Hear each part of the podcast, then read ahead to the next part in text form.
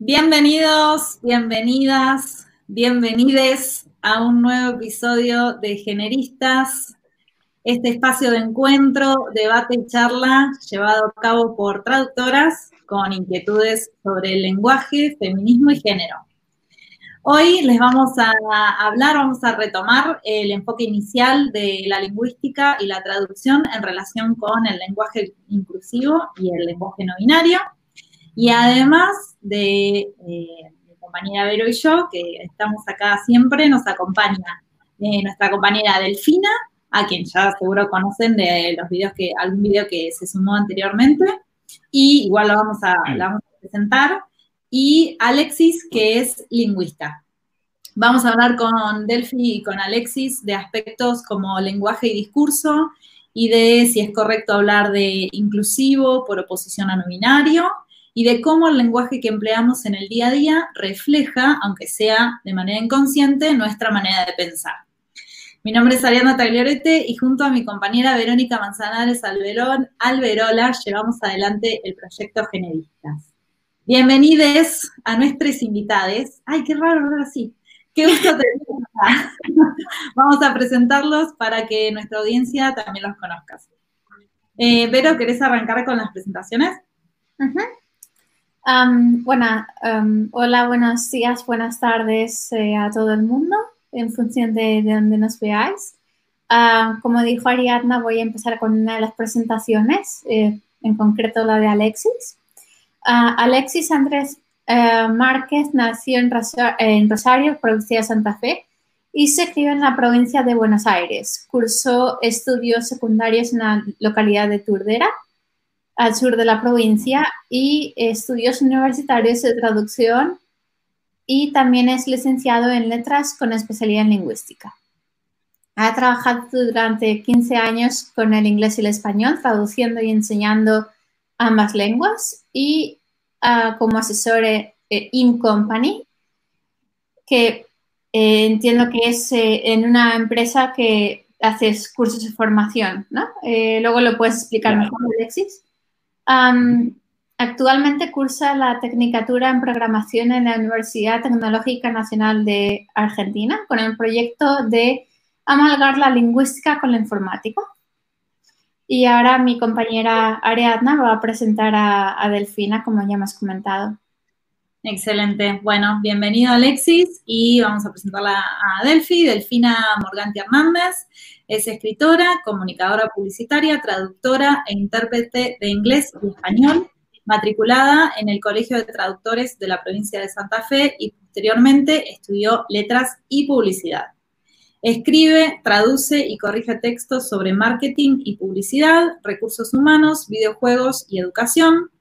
Es también autora de un par de libros, eh, y crea contenidos para el programa de radio online Traductores al Aire, del cual formé parte en, un episodio y me encantó, así que se los recomiendo a todos.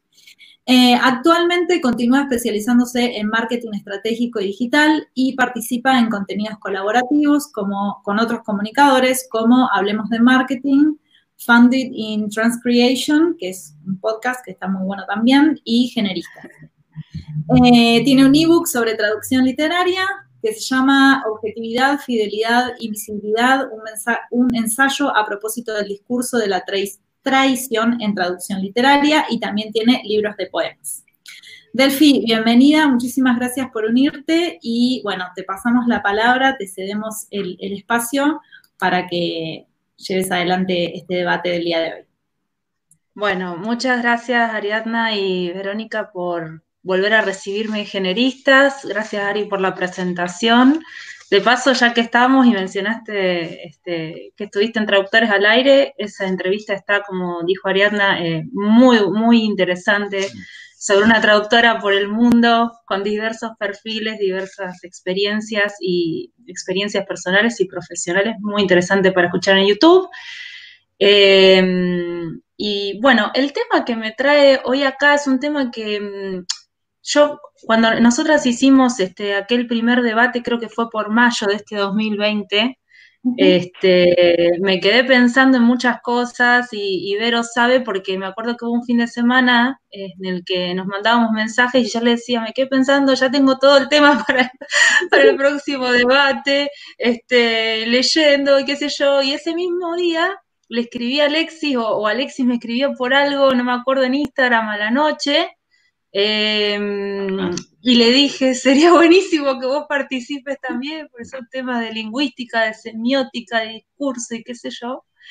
Así que estoy muy contenta de que estemos acá eh, y que Alexis esté también con nosotras.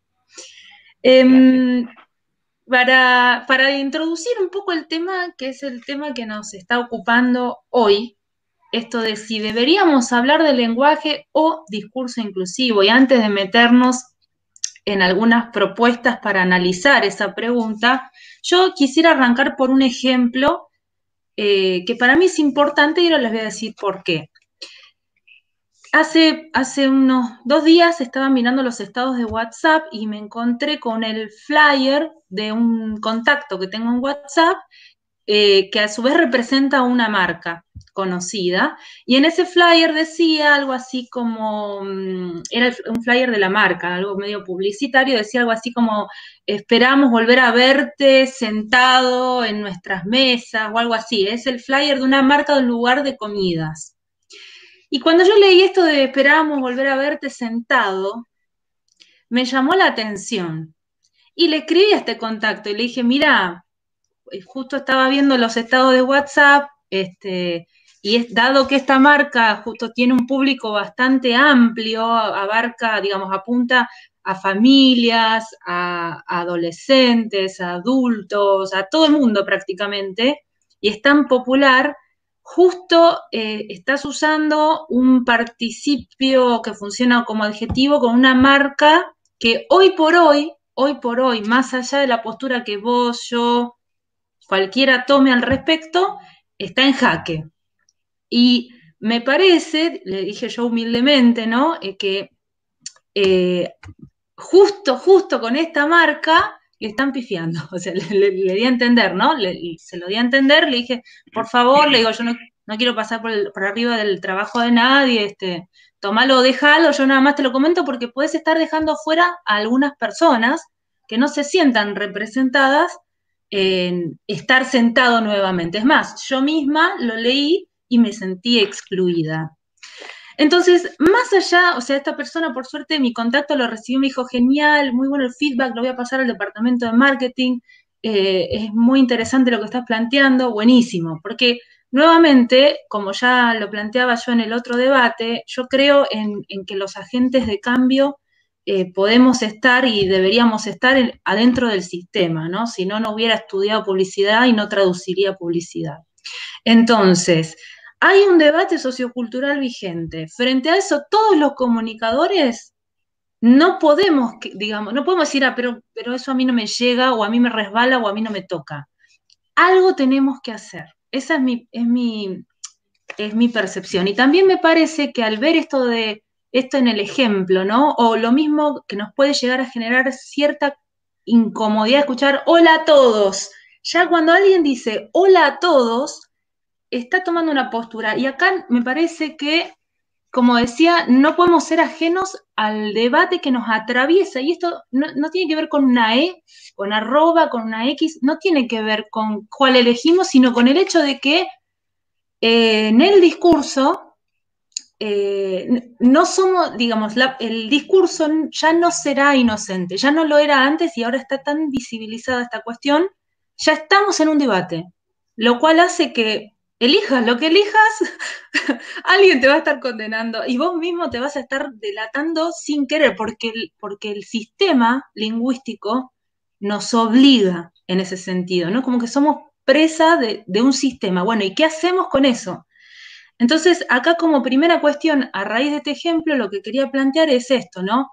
Eh, la lengua es un sistema que está a disposición de todos los hablantes. El discurso no es inocente, es político por definición. Político en el sentido no de un partido, sino de que sí o sí los sujetos cuando pronuncian discurso inician la, la enunciación, están tomando una postura, están marcando algo. ¿Qué opinan? Bueno, sí, yo estoy súper de acuerdo. Eh, de hecho, me parece que, por ejemplo, en este, en este ejemplo que dijiste recién, de cuando alguien dice hola a todos y ya estamos todos pensando en que se olvidó de decir algo, se olvidó de, utilizar algún tipo de marcador. Creo que ya eh, el lenguaje, eh, lo que era aceptado socialmente, como que todos lo usábamos así, todos y todas, ya, eh, ya genera la misma incomodidad que utilizar la palabra con la E, que, ya, que también todavía nos suena raro. Pero que no, que no utilicen, aunque sea el desdoblamiento, por lo menos ya a todos nos hace vender las palabras. No puedo evitar decir todo desde que estamos hablando de todos ahora. Sí. Ah, Alexis, ¿qué nos eh, sí, yo estaba escribiendo algo.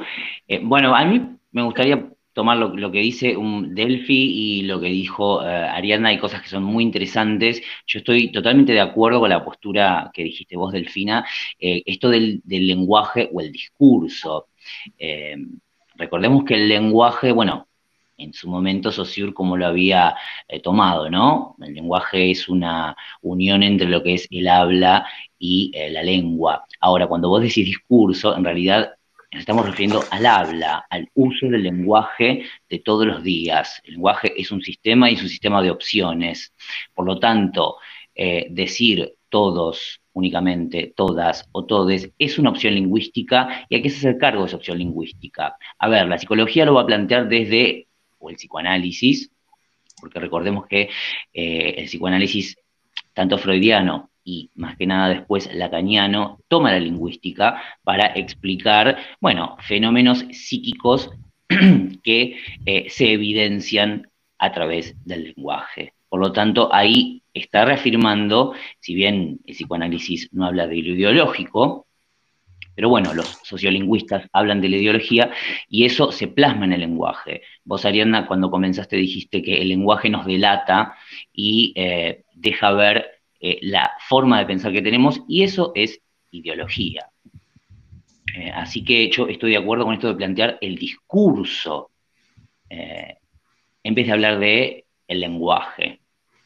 Bueno, los mm. chomskianos estarían, no estarían de acuerdo, pero, pero a ver, yo que me dedico a la lingüística y más que nada al uso del lenguaje, a mí me parece que el uso siempre termina por imponerse a la regla, si bien hay instituciones como, y con esto no quiero que, se sienta eh, mal nadie, particularmente los de España, porque Verónica vos es española, eh, la Real Academia, bueno, es la institución de la lengua española y sabemos que no estuvo últimamente muy de acuerdo con ciertos vocablos que no quiere incluir o, bueno, eh, a los que se opone.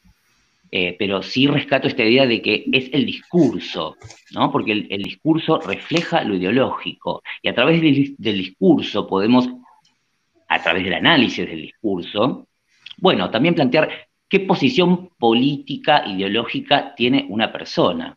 ¿Sí? Porque me parece que no es lo mismo decir, a, mí particularmente, y acá me parece que viene el tema del registro, pero bueno, eso sería otra cosa. Eh, porque, a ver, en un trabajo por ahí vos vas y, bueno, no sé, si uno trabaja en una empresa, por ejemplo, cuando llegás, abrís la puerta y decís, hola a todos. Mm, no sé, yo lo veo desde mi lugar, desde Argentina. No lo veo. Yo trabajo en escuelas y bueno, sí, es otro, es otro el ámbito. Por lo tanto, el registro tiene que irse eh, adecuando. Em, pero me rescato esto del discurso, el discurso y el ideológico. Y lo ideológico es político.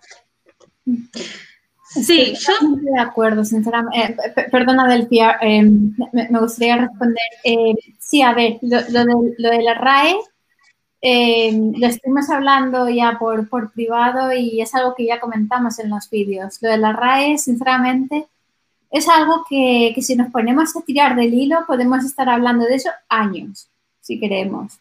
Eh, pero bueno, para ser breves, eh, tienes razón, Alex, con lo, el hecho de que la RAE no quiere reconocer ¿no? Ciertas, ciertos elementos ah, y no solamente a nivel de lenguaje inclusivo, eh, si tiramos el hilo, eh, podemos mencionar el hecho de que hay una razón por la que no quieran incluir el lenguaje inclusivo.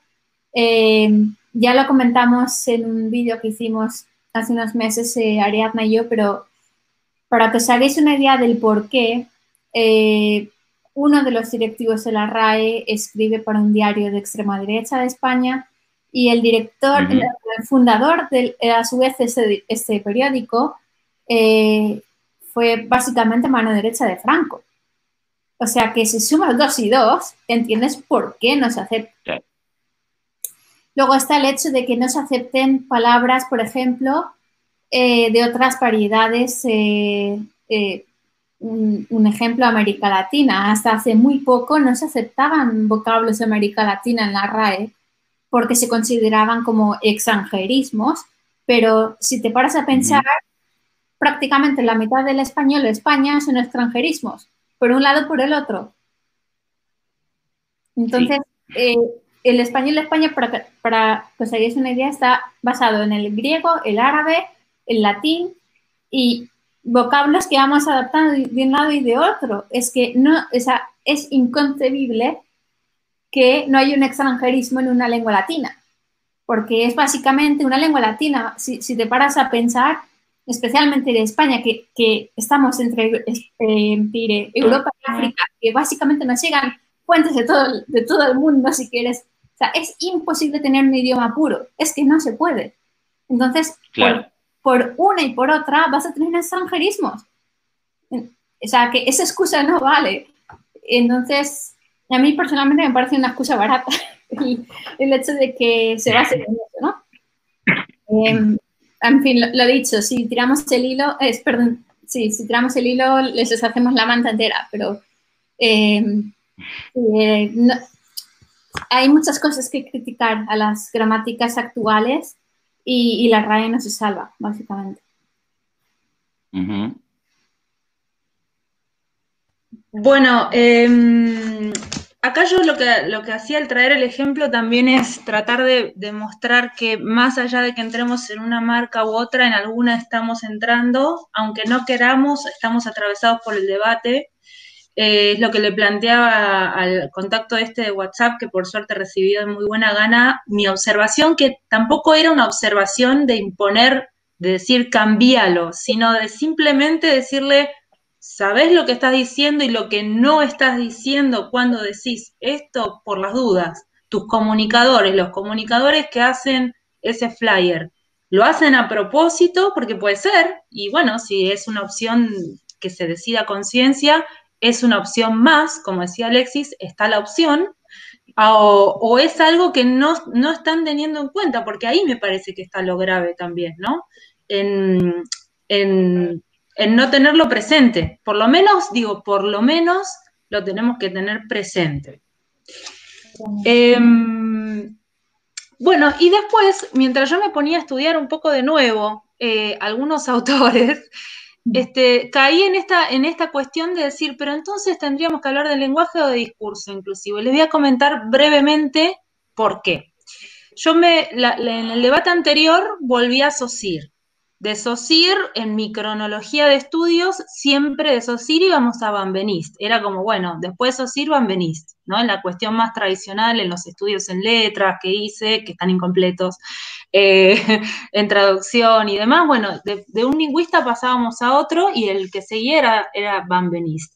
Y ya con Van Benist eh, pasamos a hablar no solo de lengua, lenguaje, habla, que eran los tres este, grandes conceptos de SOCIR, sino también de discurso. Y para eso Van Benist plantea una distinción y dice que el lenguaje es lo que posibilita que exista discurso, es la capacidad humana en sí. Y que en el discurso lo que pasa es que, pensando en términos aristotélicos, no te asustes, Vero, no voy a entrar en tanta filosofía, pero en esta cuestión de acto-potencia, que es una distinción eh, aristotélica, lo que hace el discurso es poner en acto ese lenguaje que hasta, hasta el momento estaba como posibilidad. Es decir, por ejemplo, lo que estamos haciendo nosotros ahora, lo que está pasando en el chat, son todas instancias de, de actualización, de puesta en acto, de puesta en escena de la posibilidad del lenguaje. Y ya cuando hablamos de esas cuestiones, no estamos hablando de lenguaje, estamos hablando de discurso. O si quieren, y lo podemos complejizar un poco, de discursos, de instancias de discurso. Y teniendo esa cuestión en cuenta, hay una cita de Van Benist de problemas de lingüística general, en la que este señor dice, es en, en realidad el traductor de Van Benist dice, es en y por el lenguaje que el hombre se constituye como sujeto, porque el solo lenguaje funda en realidad en su realidad, que es la del ser, el concepto de ego. Yo no sé si se acuerdan que Van Beniste es el que dice también que hay un yo porque hay un tú y que hay un tú porque hay un yo, ¿no? Esto de que en la enunciación, eh, cuando digamos que las personas son lingüísticas, que las personas son personas del discurso, que ahí es cuando somos personas, que ahí es cuando nos constituimos, en el discurso. Y que el tú hace nacer y renacer al yo, por ejemplo, en este caso que estoy tomando la palabra, les estoy hablando a ustedes, o sea que ya estoy instalando también otras subjetividades desde la propia y que, eh, como decía, cuando uno abre una instancia de enunciación y arranca con hola a todos, ahí ya desde, desde yo, que estoy saludando, con esa especie evocativo, estoy instaurando que los que están son todos, ¿no? Y si dijese hola a todes, o si dijese hola a todos y todas, en cada uno de los casos estoy haciendo emerger a ustedes como subjetividades diferentes, diferentes posibilidades de subjetividades. Entonces, bueno, acá yo me planteé esta cuestión de decir, em, ¿qué pasa? Y, cómo es que está, digamos, voy a leer un momentito unas notas que, tomé en mis reflexiones. Si la realidad se funda en el discurso, es decir, tomamos la postura de Van Benist, si el mundo es consecuencia del lenguaje y no al revés, si con el discurso, discurso al hablar nos apropiamos de la lengua, la ponemos en acto, basándonos en esa, en esa distinción de posibilidad acto, hablar nos permite crear, ¿no? Cuando yo hablo, estoy, estoy haciendo emerger cosas. Una de esas puede ser al otro. ¿Y cómo lo hago emerger? Ese es el tema, ¿no? Entonces el yo, cuando dice yo, se diferencia del tú y se refiere al tú de una manera. ¿Cómo lo hago? ¿Cómo el otro o sea, ¿cómo, ¿cómo, eh, lo nombro? ¿Lo nombro como el otro espera que lo nombre? Digo, hola a todos, porque hay una mayoría ahí presente que está esperando eso, o digo, hola a todos y todas, porque es la opción que a mí me gusta, que es con la que yo me siento cómoda. Y una vez que tomo una de esas decisiones, también esto me parece fundamental, es, después de esa instancia, ¿qué posibilidades de diálogo hay?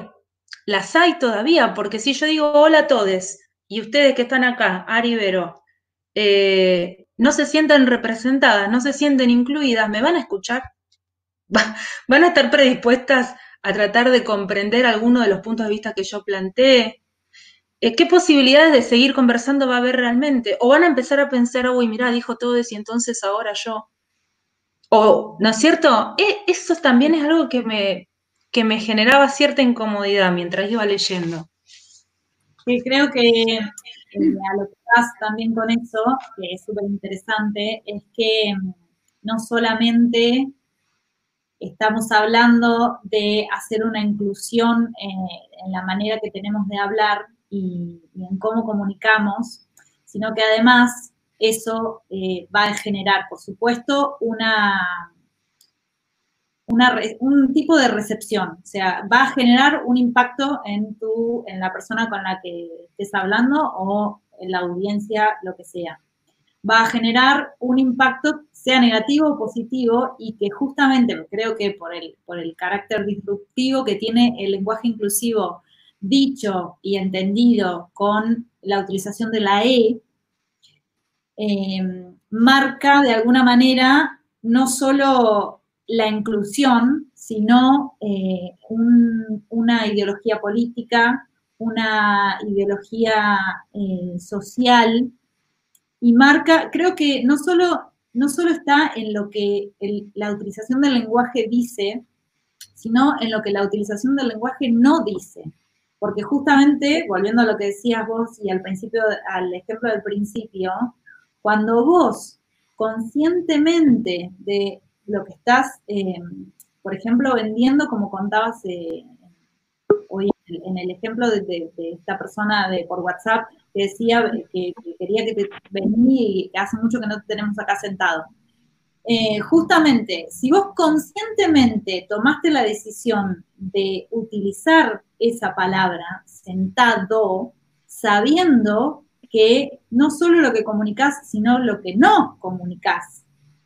No solo a quién incluís en tu, en tu mensaje, sino a quién no incluís. Si vos lo tomás, digamos, como algo conscientemente, es muy diferente que eh, al masculino genérico socialmente aceptado y en el que nunca nos pusimos, nos paramos a pensar qué era lo que estábamos dejando fuera, qué era lo que sí estábamos comunicando y qué era lo que no estábamos comunicando. O sea que yo creo que en este, en este sentido y en esta discusión tiene tanto peso lo que decimos como lo que no decimos.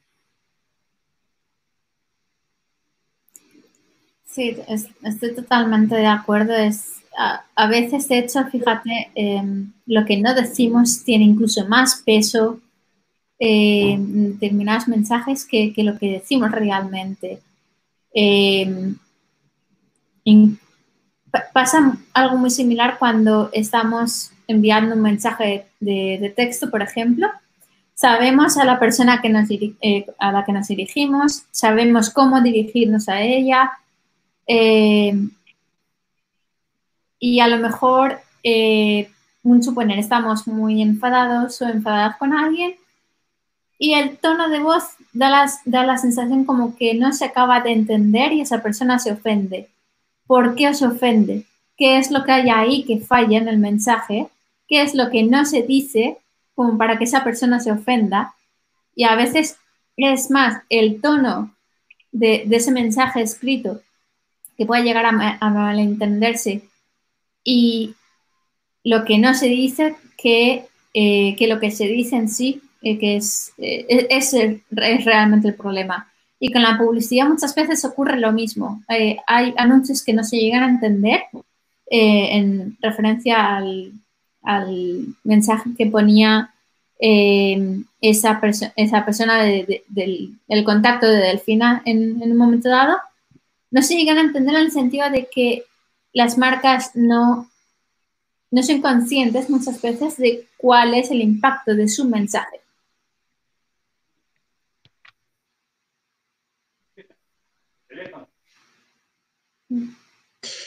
Em, bueno, Alexis, no sé si, pudiste reincorporarte al debate sí, me, como para opinar, no quiero...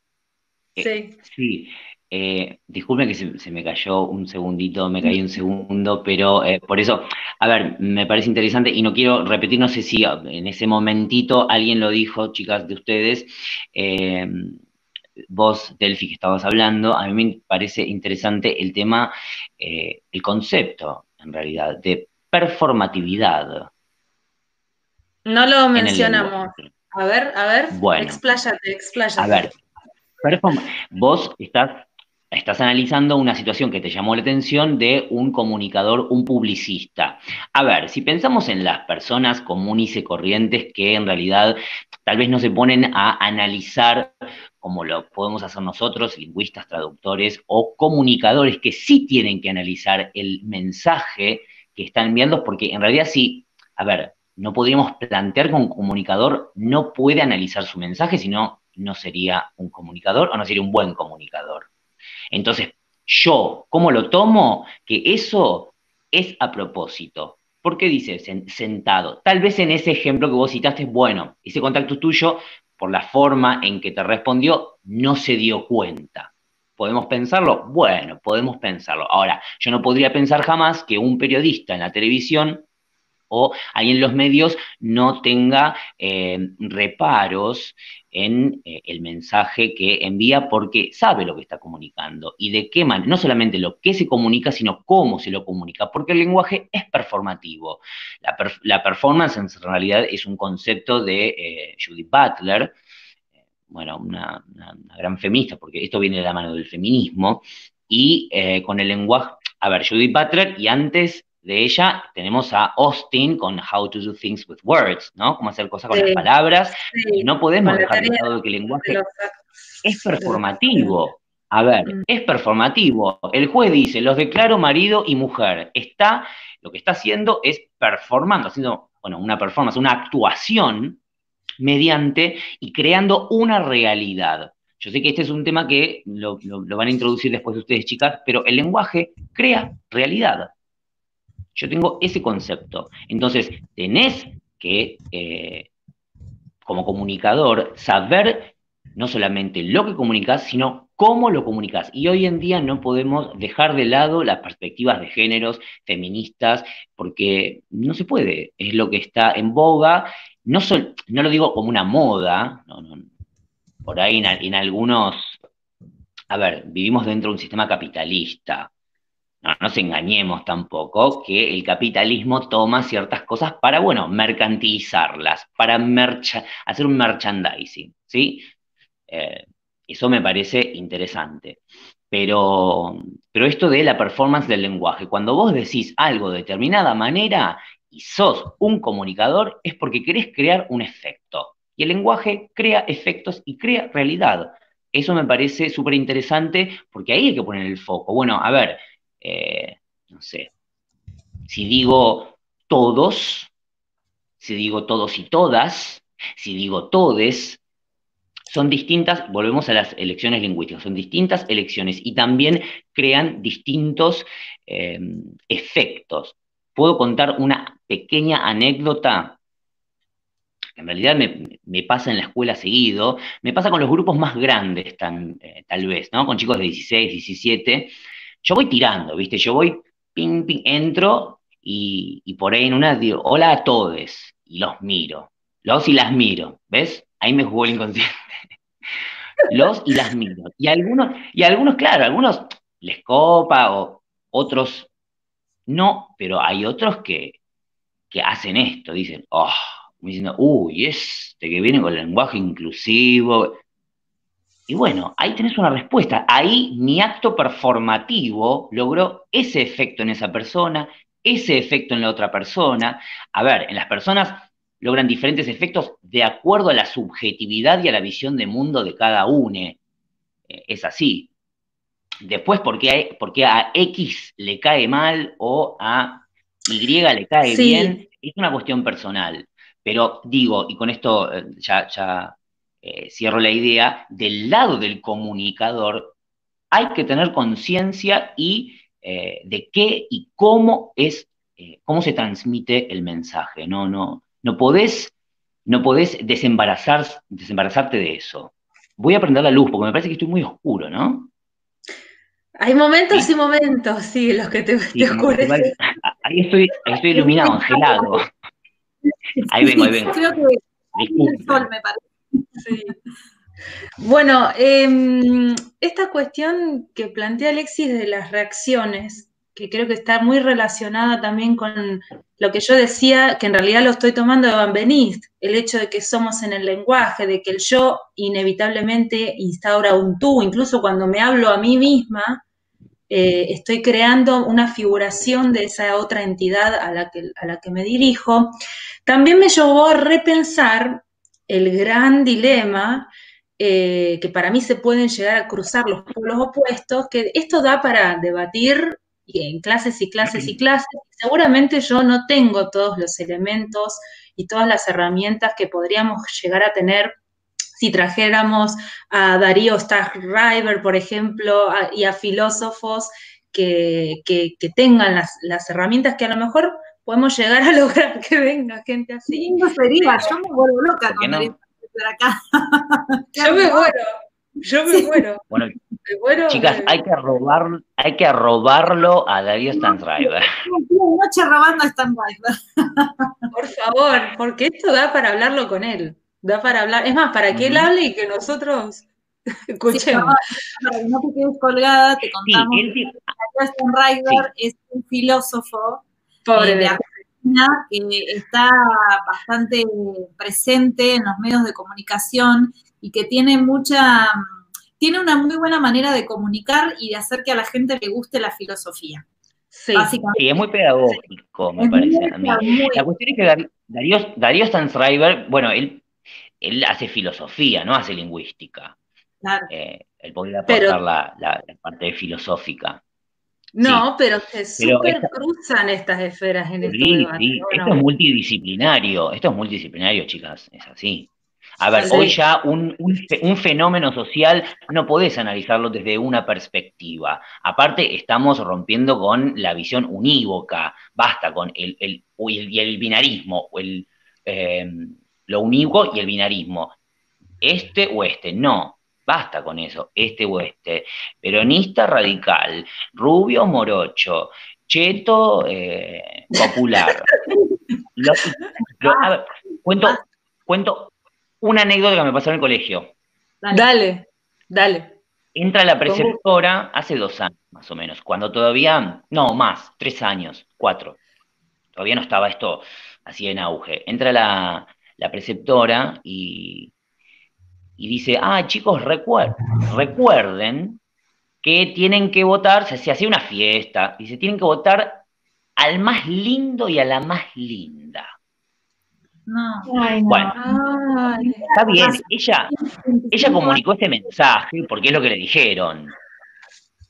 Ojo, pero fíjense, miren qué interesante, no era cualquier, no era cualquier escuela, era una escuela técnica, donde ah. la gran mayoría son varones, por lo tanto, la ideología es, más que nada, eh, no machista, pero bueno, vista desde... Sí, se podría decir Vista desde el lado del varón. Mm. Entonces cuando ella se fue, a mí me hizo ruido ese comentario y yo di mi opinión. Yo dije, chicos, discúlpenme, pero yo tengo que dar una opinión a este comentario. A ver, el más lindo y la más linda. Yo no me siento ni el más lindo ni la más linda. ¿Dónde voy? ¿Dónde voy? Yo no soy ni el más lindo, ni la más linda, ni el más feo, ni la más fea. ¿A dónde voy? No podés, no tenés. Si vos polarizás eso, es este o este, y los del medio, porque este oeste es uno solo, es el más lindo, ¿no? Es un superlativo, el más. Y la más linda. ¿Y los del medio? Yo estoy en el medio, ¿eh? ¿En el medio de dónde? Claro. No es inclusivo para la gran mayoría, porque la gran mayoría estamos en el medio. La gran mayoría no somos Brad Pitt o Angelina Jolie o lo que se le ocurra. No. La gran mayoría somos los que estamos en el medio, me parece. Eh, por eso el binarismo eh, no es, es excluyente, no es inclusivo. Sí, tal cual. Y aparte de ahí ya un poco yéndote de, lo que es eh, la inclusión en cuestión de género, sino ya abriendo un poco más eh, la brecha, ¿no? O abriendo un poco más el, debate. No solamente da en el género, en este caso, por ejemplo. Claro. Es, hay un montón de otras cosas de por medio. me viene a la cabeza las veces que he tenido charlas con personas que por ahí no están tan de acuerdo con el tema de, la inclusión o del llamado lenguaje inclusivo, porque te dicen, o te empiezan a decir, vieron que hay posteos en, redes sociales, que yo que dicen, ay no, ahora como dicen todo, voy a pedir la carta en braille. Señora, no tiene nada que ver lo que usted, está diciendo. La inclusión con el braille, con el lenguaje, con inclusión de género. Están, son dos cosas, nada que ver, nada que ver. Bueno, nada. Sí, sí. Y. Bueno, sí. Dale, dale, Alexis. Dale. No, no, yo quería preguntar a ustedes, chicas, que este, nosotros somos argentinos, estamos en Argentina, pero ustedes que están, por ejemplo, en Dinamarca y vos en Reino Unido, ¿cómo, ven esto del, lenguaje inclusivo, eh, del trato este de, em, de la inclusión, digamos, allá en, en Dinamarca y en Reino Unido? Acá en Dinamarca hay muy poco, poca marca de género en el idioma danés. Entonces, no, hasta lo que yo sé, digamos, yo no, no hablo, hablo, muy poco danés y hasta lo que yo sé, de hecho, estuve hablando antes de, de hacer estos encuentros sobre el lenguaje inclusivo, justamente para poder ver si podía traer algo de la cultura de Dinamarca a la mesa, a la charla. Y estuve hablando con gente que, que aprendió danés y hablan muy bien, como para que me digan, porque yo creo que si intento explicarle esto a un danés, no, no sé si me va a entender qué es lo que le quiero preguntar. Entonces... Claro, pero en el, día, en el día a día, las noticias, se ve esto del, porque en algunos a ver, también hablemos que esto es de países occidentales. ¿Por qué no pasa a Tailandia y le decís, no, porque el lenguaje inclusive. Países que son súper eh, patriarcales. Claro. Sí, y las lenguas también. Que es una perspectiva. ciertas familias de lenguas, se dan en el francés, se dan en el italiano, en el español, pero en algunos casos en el inglés, no sé, en el alemán, pero, pero es cierto, es también una cuestión lingüístico-cultural. Está anclada ahí. Bueno, pero volvemos a esa idea. Lo... Viví en Dinamarca, por ejemplo, y sinceramente, em, ya no solo del idioma, que, sí que es verdad que, como dice Ari, no, hay tanta, tantas marcas em, de, lenguaje inclusivo, pero porque el idioma está construido de una manera que apenas lo necesitan. Eh, sí que tiene la diferencia entre chico o chica. De hecho, por ejemplo, para niño y para niña eh, las, palabras son muy diferentes, igual que en inglés, por ejemplo, boy, girl, o sea, no tienen la misma grafía, es lo que quiero decir. Ahí te muteaste. No te escuchamos, Vero. Ahí está. Eh, no, decía que, que, tanto en inglés como en danés son lenguas germánicas y sí que existe la diferencia ¿no? de, de hombre y mujer, pero el lenguaje inclusivo eh, yo creo que no se utiliza tanto, pero porque culturalmente eh, no ha habido esa reivindicación, ¿no? Em, ah. Sí, que, sí que es verdad que, por ejemplo, em, ahora en inglés, en danés no, lo sé porque no me he metido tanto, pero en inglés sí que, eh, sí que empieza ahora con el tema del lenguaje inclusivo sí que empieza, sí que empiezan algunas personas a decir, eh, hablemos de personas y no solamente de hombres y mujeres, detalles de ese tipo, ¿no? Em, sí que es verdad, por ejemplo, que el tema de, eh, yo que sé, por ejemplo, en, Londres te puedo decir que es una ciudad que es bastante machista en el sentido de que si tú vas a las zonas de oficinas, por ejemplo, a las mujeres las vas a, las vas a ver con taconazos así, y hay empresas incluso que mm. si vas con tacones no te dejan entrar. Por ejemplo. Eh, de hecho, muchas chicas van con las zapatillas de deporte y luego los tacones en el bolso. Es, es una llama la atención, ¿no? En Dinamarca, por ejemplo, eso no, no, lo he llegado a ver. Es mucho más común el ir al trabajo incluso con, con, zapatillas de deporte y, a nadie les, les suena mal ni, le parece extraño. Es más, he visto, he llegado a ver gente eh, yendo al trabajo que, se notaba que trabajaba en oficinas por, la forma en que iban vestidos, porque eh, eh, era cómico porque eran el, traje de corbata, ¿vale? Las deportivas y encima un mono de, de estos que se ponen para ir en bicicleta. Sí. Y luego llegan, se lo quitan todo, pero las deportivas se las dejan. Nada que ver con acá, porque en, en Argentina, acá las mujeres usan todas tacos, o la gran mayoría. Yo, nunca fui, nunca fui a usar. Yo solo uso tacos en Argentina, acá no uso nunca tacos. No, yo iba a las fiestas de 15 sin, sin taco y era motivo de, risa. Es más, iba, fui una precursora en usar calzas para, para fiestas, eh, cuando no se usaba, calzas brillosas era medio ochentoso en ese momento. Después volvió la moda y ahí estoy a, ahí estoy a tono. Eh, y zapatillas para la graduación. Me gradué en zapatillas, chicos. Ahora es moda. Yo me gradué en el 2007 de la secundaria. Una la cosa única.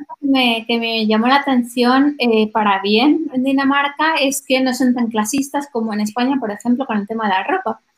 Eh, yo en España, por ejemplo, si a ti se te ocurre salir de tu casa con el pijama, prepárate para que se te quede mirando. En Dinamarca no. En Dinamarca la gente iba a hacer la compra en pijama. ¡Ay, qué bueno! En ese aspecto son mucho más, más iguales, ¿no? De que son tiempo freelancer friendly. mucho más. Pero en Argentina, en Argentina te linchan si vas en pijama a hacer las compras. Por lo menos te vas te linchan en Argentina. Eh, jugadora. En, en ese aspecto yo creo que los países germánicos son más igualitarios, pero a, todos los niveles, ¿no? Es la sensación que yo tengo al menos. Pero, pero sí, en, aquí, por ejemplo, em, salvo de...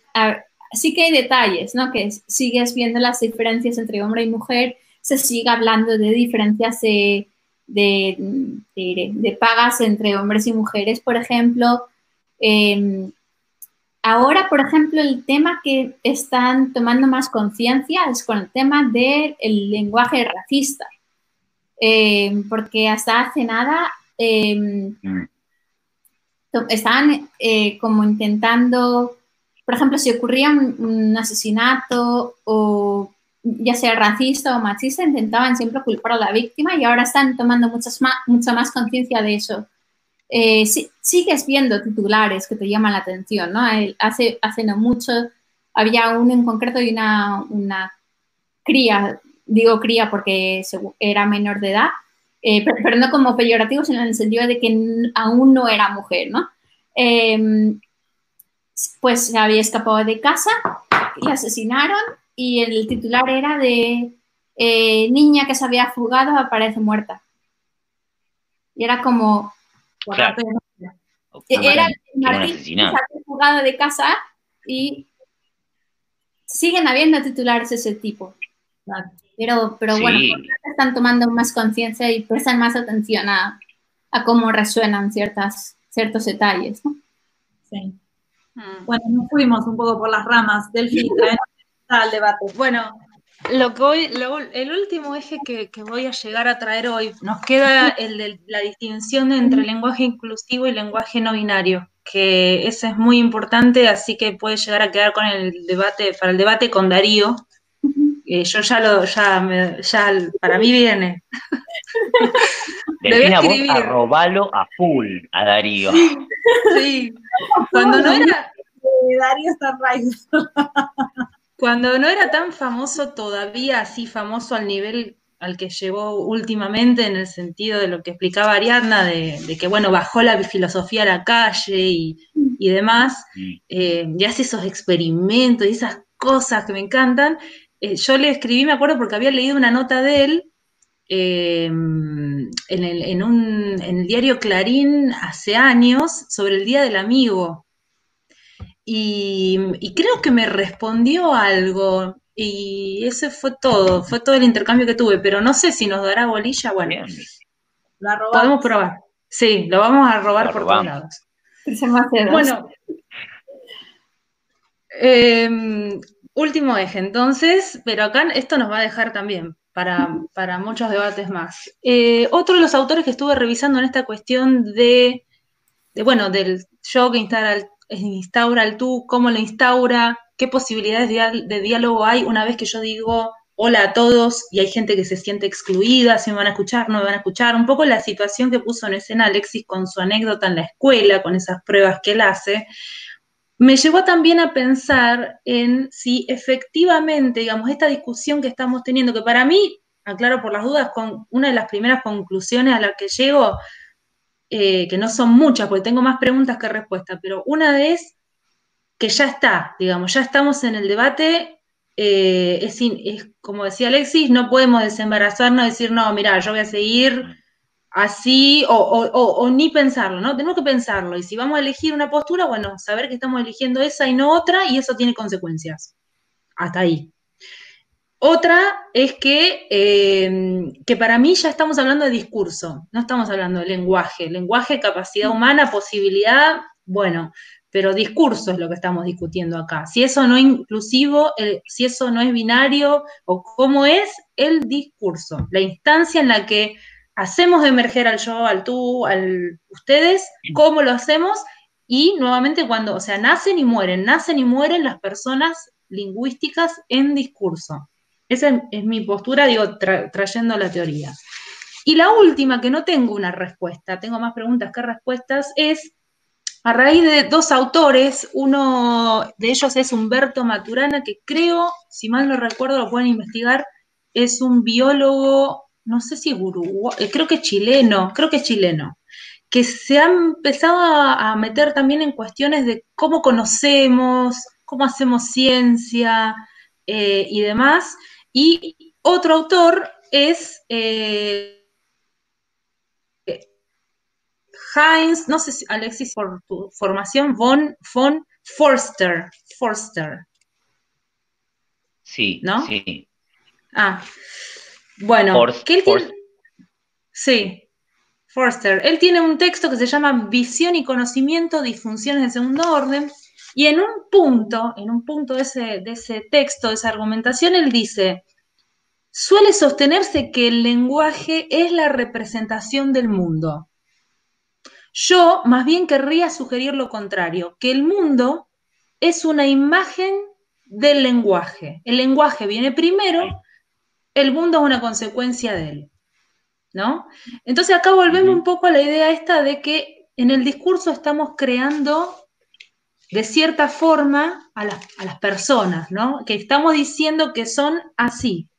Em, y Maturana, que es el que les comentaba también, Humberto Maturana dice que eh, no podemos decir nada sobre algo independiente de nosotros, por lo que no tiene sentido decir que exista una realidad como referencia, sino que en cada instante actualizamos la realidad en el discurso, que lo real es un argumento explicativo y que cada vez que uno habla de lo real, lo que hace es inventar un argumento para explicar la experiencia.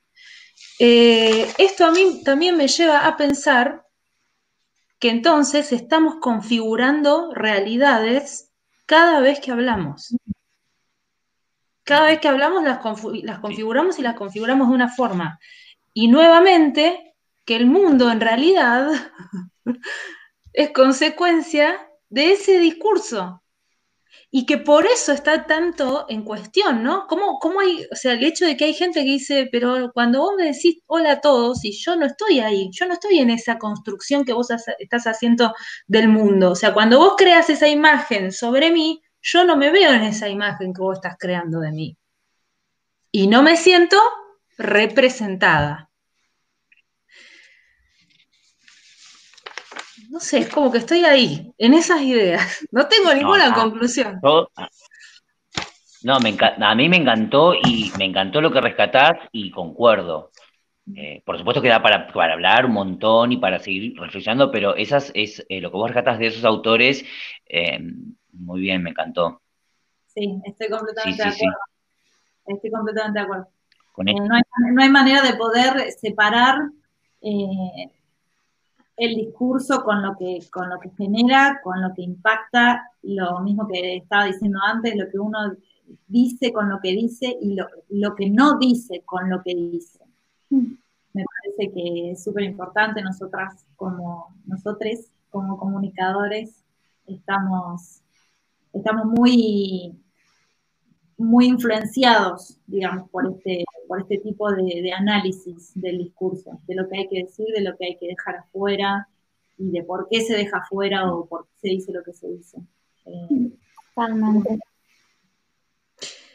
hay algo más que, que, un poco sintetiza esta cuestión que dice Forster, que es que vernos a nosotros mismos requiere de vernos a través de los ojos de los demás para mí, acá esto resume un poco también eh, la cuestión y también si hay algo, o sea, ya todo este debate pone en evidencia que estamos, estamos hablando de, eh, que, el signo no es inocente, de que el léxico no es inocente, de que hay una postura, de que hay una, hay una marca, aunque no queramos, aunque no seamos del todo conscientes, nos estamos parando de un lado o del otro. La lengua en, eso no, o sea, no, nos, nos hace sujetos y nos sujeta. ¿No? Porque estamos haciendo con lo que tenemos. Mm. Cuando queremos hacer algo con lo que no tenemos, traemos una marca que, hasta el momento no era tal, como la E, por ejemplo, le atribuimos determinado sentido y para un grupo va a pasar a significar algo, para otro no, y ahí ya estamos en, ese debate. Eh, si hay algo que también se ha puesto en evidencia para mí con el debate en torno al lenguaje inclusivo, que repito, yo lo considero una cuestión de debate sobre discurso inclusivo, es que la lengua en acto es polifónica. O sea, cuando yo, Delfina Morganti Hernández, que le soy sincera, hasta ahora no estoy muy acostumbrada a usar la E, pero de repente voy a hablar en público, hay un gran grupo y digo, por las dudas, hola a todos, hola a todas, hola a todes, ¿sí? Estoy tratando de que mi enunciado, por más que salga de mi subjetividad, que eso es inevitable, sea lo más eh, plural posible. Y va a haber quienes aún así me condenen, porque van a decir, ¿por qué no se la juega y elige uno? y va a haber quienes digan, bueno, por lo menos en algún momento estuve ahí. Estuve, digamos, el tú lo traje yo a mí, al discurso que emito desde el yo, y habrá quienes digan, pero ¿por qué puso tercera la, última opción? Me dejó a lo Y bueno, siempre a alguien voy a dejar este, enojado, enojada o enojade, eh, pero por lo menos estoy tratando de integrarlo. Y a otros dirán, bueno, pero así no terminas más, porque vos me hola todo, hola todo, no terminas más de saludar se te hace una enunciación cada vez más larga. Y bueno, nuevamente estamos haciendo con lo que tenemos, con lo que aportamos al sistema. La lengua, nosotros creemos que somos usuarios libres, en general creemos que hacemos cualquiera con la lengua, que total no hay problema porque lo digo yo y es mi habla y es mi forma y la RAE se va la miércoles y yo me apropio como se me da la gana. Vos te estás apropiando como se te da la gana sobre la base de un sistema preestablecido, si no, créate tu propio sistema. Porque si vos estás tomando dentro del sistema, ya estás preso, o presa, o prefe. Ya estás mm. adentro y te está, te está agarrando, te están corsetando de alguna forma. No hay manera de que te escapes. Aunque creas que te estás escapando bastante, tenés un límite. Y eso es la lengua también. La lengua es política, la lengua es apropiación y la libertad tiene límites con la lengua. Sí, yo, fíjate ahora que dices, sí que es verdad, la lengua tiene límites y yo creo que es por eso que no solo buscamos nuevas palabras, eh, nuevas expresiones, nuevas terminaciones, si quieres, eh, haciendo referencia al, tema de, la E, la arroba, la X. Por eso yo creo que también buscamos palabras que no existen en nuestro idioma en otros, para abrirnos esas puertas, ¿no?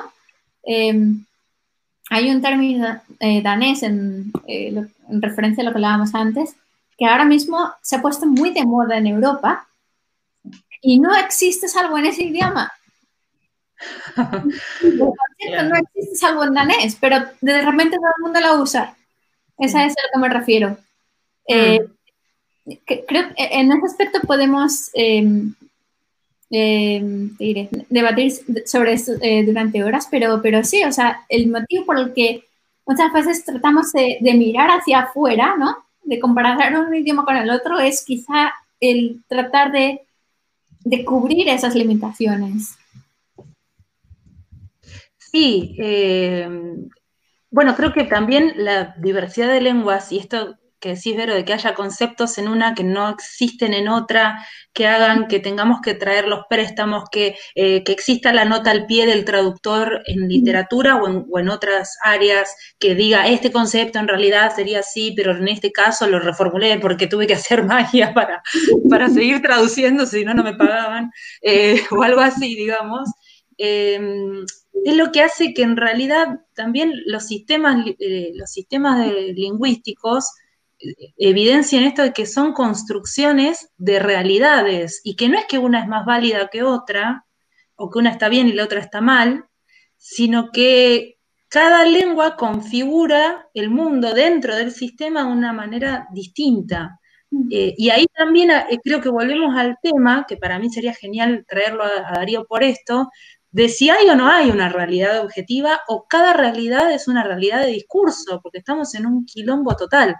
Y entonces, claro, ahí te diría Maturana, bueno, pero quédate tranquila, porque mientras que vos te juntes con gente con la que compartís el argumento explicativo de la realidad, decimos todos muchachos, la derecha, la derecha, dale, vamos para la derecha, o la izquierda, la izquierda, vamos para la izquierda, nos ponemos de acuerdo, eh, ya está, no hay problema.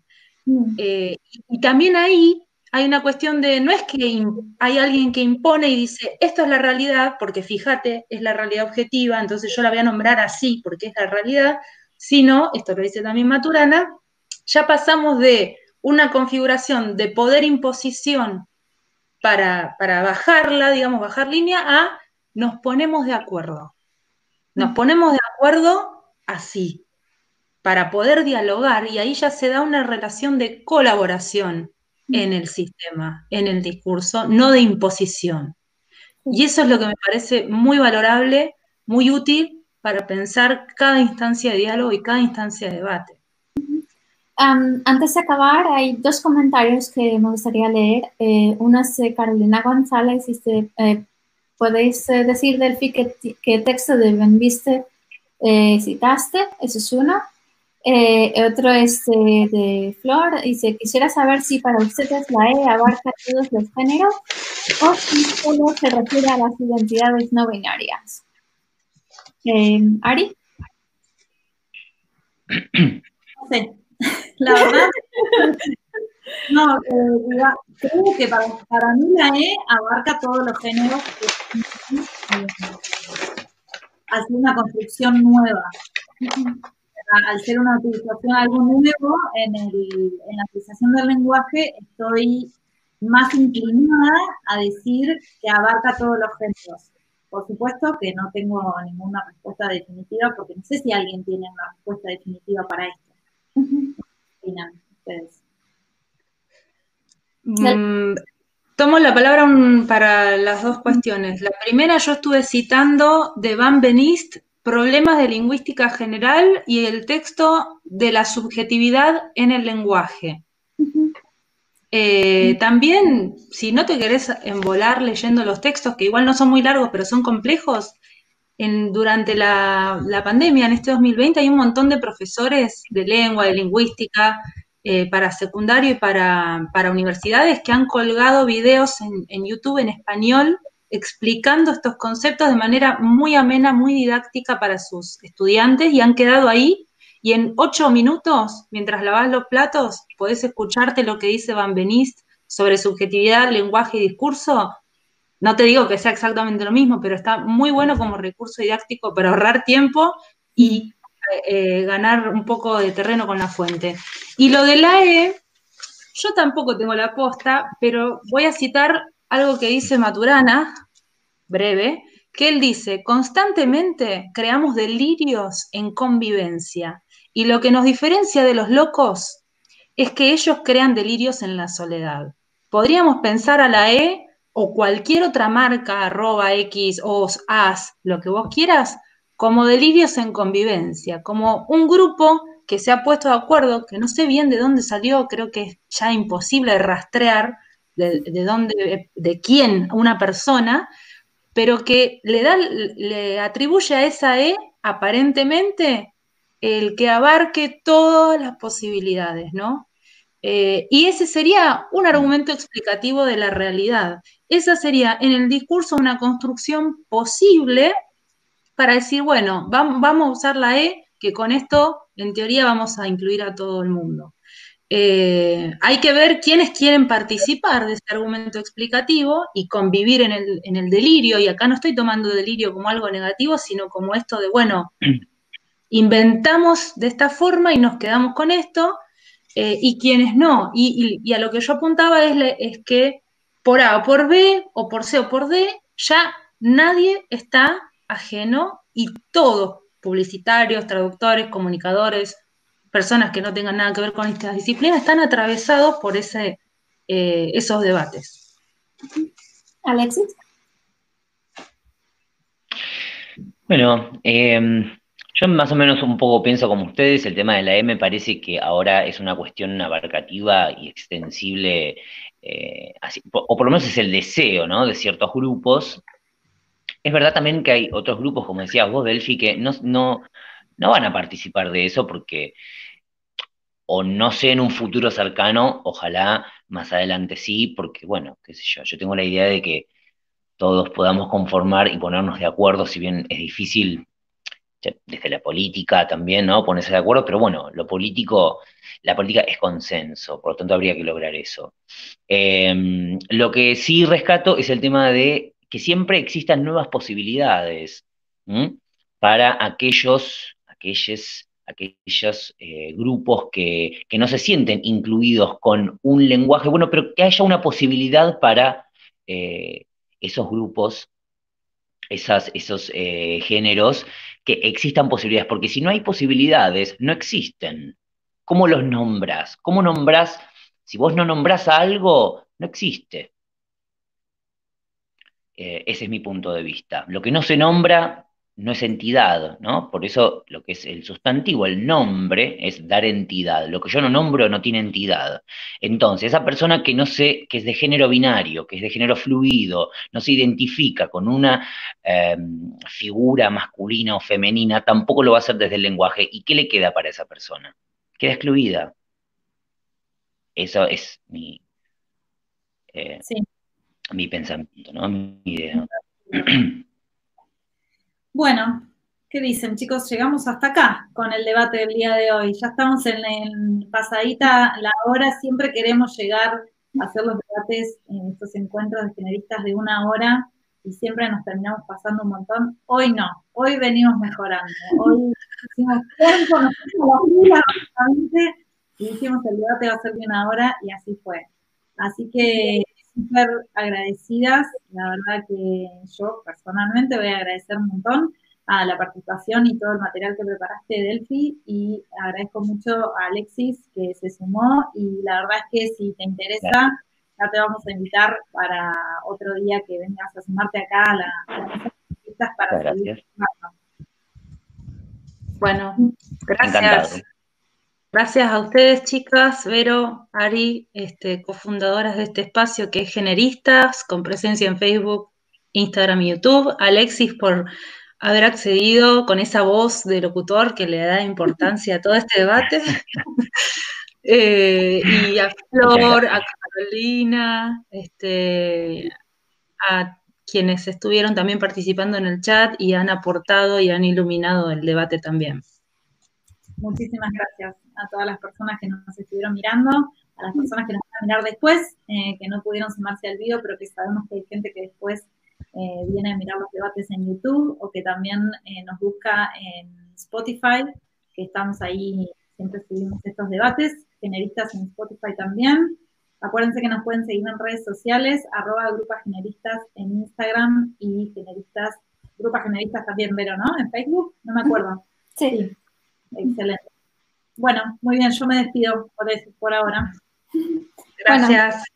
un, abrazo a todo el mundo. Chao, chao. Gracias por, haber participado y um, por haber eh, preparado todo este material.